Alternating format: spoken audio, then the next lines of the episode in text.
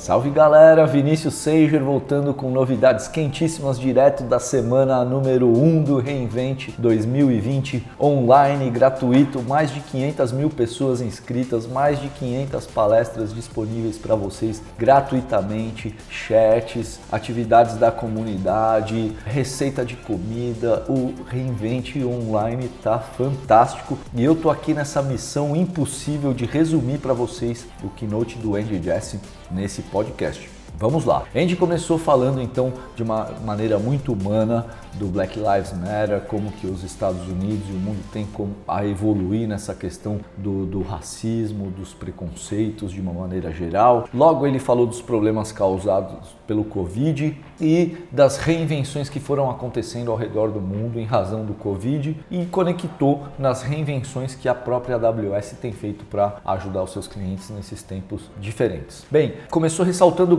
Graviton 2, que é nosso processador ARM, que oferece instâncias EC2 e mostrou vários cases de clientes aí economizando 30, 40 até 50% nas suas contas por migrar workloads para Graviton 2. A Alexa, o time da Alexa em si moveu para instâncias que utilizam o nosso chip chamado AWS Inferência e reduziu o custo em 30% e a latência em 25% no produto Alexa. Então mostrando como que Alexa, Amazon.com são realmente clientes da AWS e nós tratamos como clientes e eles também movem e tiram benefício dessas novas tecnologias e serviços que a gente oferece. Muitas novas instâncias EC2 como sempre, mas o foco esse ano foi falar das instâncias EC2 mais voltadas para Deep Learning, onde a gente tem agora instâncias com o Habana Gaudi, que é um processador da Intel para poder fazer Deep Learning de uma maneira mais otimizada e orgulhosamente estamos é, anunciando o AWS Trainium, que é o nosso processador para fazer Deep Learning. Ainda nessa parte de compute, ele anunciou o Amazon ECS e Amazon EKS Anywhere. Isso permite que você, de uma maneira transparente, coloque containers de forma híbrida entre o seu on-premises e a nuvem. Super legal. Lambda, para quem gosta de Lambda como eu, que sou Lambda até o fim, tudo que eu desenvolvo é Lambda, a unidade passa a ser cobrada por milissegundos, não mais 100 milissegundos. E agora a gente tem suporte a ferramental de containers e tudo mais. AWS Proton, que é um CI/CD para microservices baseado em container e lambdas e serverless de uma maneira em geral. Então essas são as novidades compute. Na parte de machine learning, é, a gente trabalhou muito a parte de data preparation.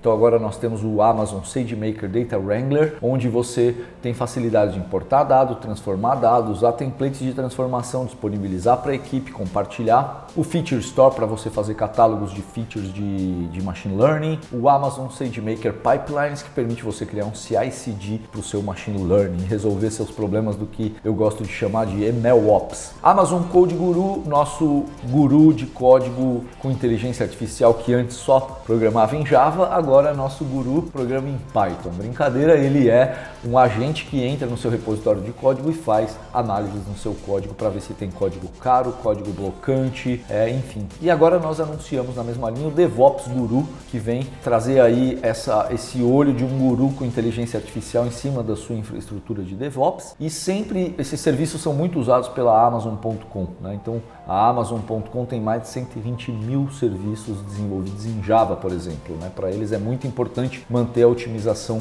de custos e tudo mais. Então o DevOps Guru vem com essa mesma filosofia e já vem com todo esse conhecimento de uso dentro da Amazon.com. Amazon QuickSight Queue, que é a usa NLP para você poder perguntar coisas para os seus dados. Né? Então o QuickSight é um agregador de dados muito bacana para fazer analytics e tudo mais, ter visões mais de negócio em cima dos dados e agora você pode perguntar a quanto eu cresci no mês de fevereiro para o mês de abril, ao invés de ter que buscar esses dados ou escrever queries SQL. Contact Center com várias novidades, Contact Lens que consegue analisar a conversa com o cliente para que você possa saber ah, quanto que era sentimento positivo, negativo, silêncio, enfim, então também tiveram várias novidades nesse sentido. Depois, em termos de storage, o Elastic Block Store agora tem os volumes do tipo GP3, ao invés, além do GP2, com quatro vezes mais throughput, e o volume de IO2 para quem ainda precisa de mais throughput, quatro vezes mais throughput e IOPS per second do que o GP3.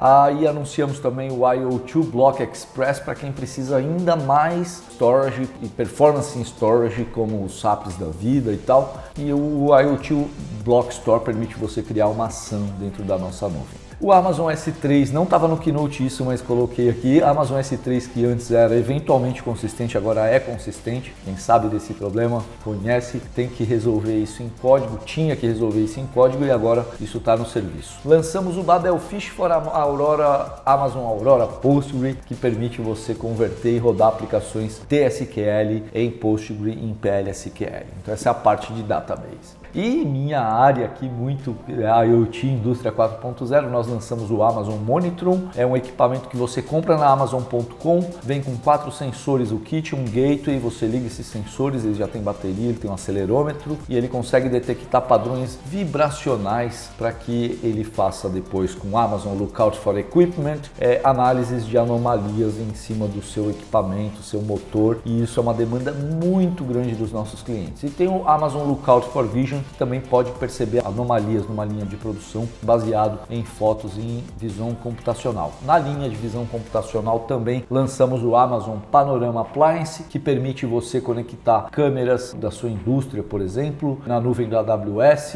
a gente detecta os streamings de vídeo, obviamente tudo isso com certificado digital, chave de criptografia, segurança levada extremamente a sério como sempre, e a gente consegue trabalhar modelos de machine learning para detectar, por exemplo, nos dias de hoje se alguém não está usando máscara dentro de um supermercado. A AWS Outposts, falando de computação híbrida, arquiteturas de nuvem on-premises, o AWS Outposts tem dois novos tamanhos menores. A família AWS Snow, que são aqueles computadores de transferência, agora tem o Snow Cone, que é um computador que você aluga por dia para usar da própria AWS, com tampering, com resistência a baixas temperaturas, a altas temperaturas. Local Zone em 12 novas regiões dos Estados Unidos e o Wavelength crescendo muito para completar essa parte de hybrid. Então é isso, gente. Esse é o de novidades da semana 1, baseado no keynote do Andy Jassy com algumas outras novidades que foram anunciadas por fora do keynote. Fiquem ligados porque é muita adrenalina esse período de reinvent. Semana que vem tem mais. Valeu, galera!